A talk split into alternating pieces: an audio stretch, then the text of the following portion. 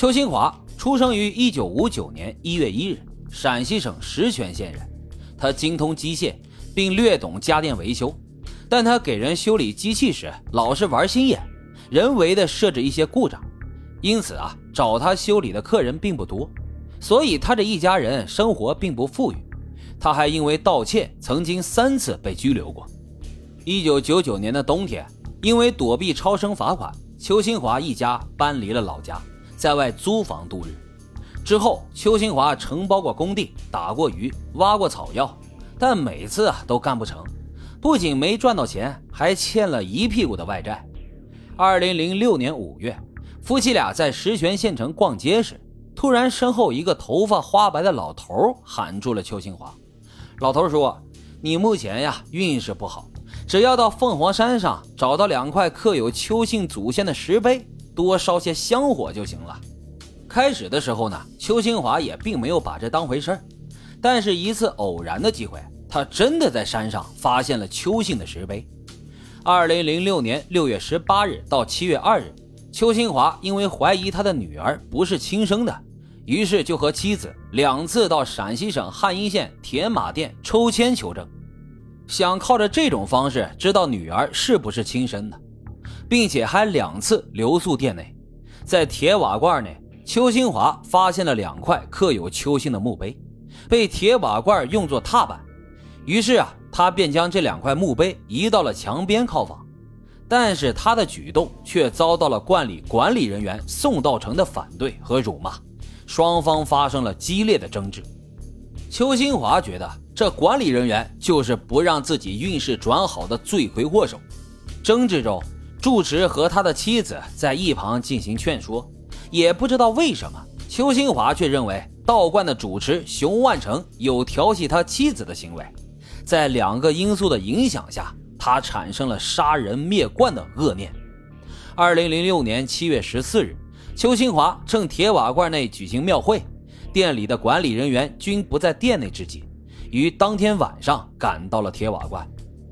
他趁主持熊万成等五名罐内管理人员和吴大帝等五名香客在火炉旁烤火之际，从厨房的柴火堆里偷拿了一把砍柴用的弯刀，放在了自己睡觉的南厢客床下。当天深夜，邱新华确定十人都熟睡之后。拿出了事先准备好的弯刀，走到各个房间，依次向管理人员和香客的头部各砍数刀。之后，他怕几人不死，又找来了斧头，再次向每个人的头部砍去，致十人全部当场死亡。随后，因为怀疑主持熊万成调戏过自己的妻子，因此邱新华又将熊万成的器官都给挖出，将心肺烹煮。天亮后。邱新华从熊万成的房中搜出了一个黑色帆布包，将里面的钱清点，又在一个笔记本的最后一页上写下了署名为邱金发的借据，之后将七百二十二点二元全部拿走，又将道观内的一只白公鸡杀掉，用食指蘸着鸡血，再用硬纸板的两面分别写到“古先帝不淫乱，违者杀”等字样。放在正殿门口的台阶上，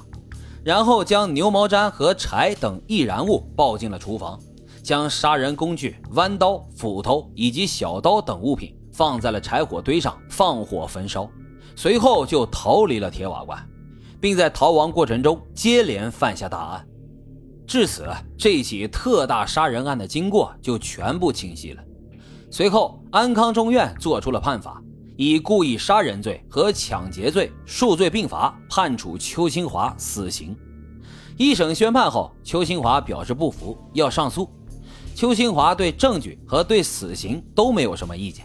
但他不服判决书中无端怀疑店内主持熊万成调戏其妻子的“无端”两个字。他坚持认为熊万成一定是调戏了自己的老婆。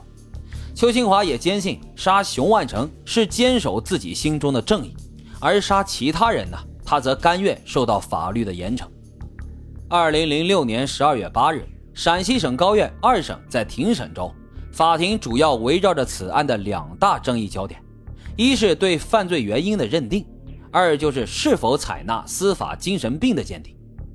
控辩双方在法庭上展开了激烈的辩论。对于犯罪的原因，经过亲子鉴定，确定了这三个孩子都是邱新华所生，并且没有证据表明住持调戏了邱新华的妻子，所以法院依然认定是无端怀疑住持调戏其妻子。在司法精神病鉴定上，一方支持做精神病鉴定，因为邱新华外祖母和母亲都有精神病。属于有家族精神病史，而且他的行为反常，如不进行司法精神病鉴定，将损害被告人的权利和司法权威。而部分司法专家则认为，邱新华属于变态人格，具有完全的刑事责任能力，不应该做鉴定。与此同时，邱新华本人却坚决否认自己有精神病，拒绝司法鉴定。他说：“鉴定是对我人格的侮辱。”我的人格自尊是受到法律保护的。最终，法庭根据相关证据以及邱新华本人的意愿，未对其进行司法精神病的鉴定。二零零六年十二月二十八日上午，陕西省高级人民法院再次开庭审理，并当庭宣布驳回上诉，维持一审死刑判决。九点五十分，邱新华随即被验明正身，押赴刑场执行枪决。此后。关于邱新华有没有精神病，或者是该不该做精神病鉴定的话题，一直是法学界和民间讨论的焦点。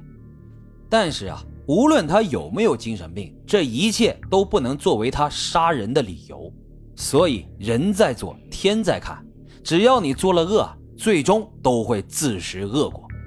好了，今天的案子就为大家讲到这里，感谢收听老白茶馆，欢迎大家在评论区积极的留言、订阅、点赞与打赏。咱们下期再会。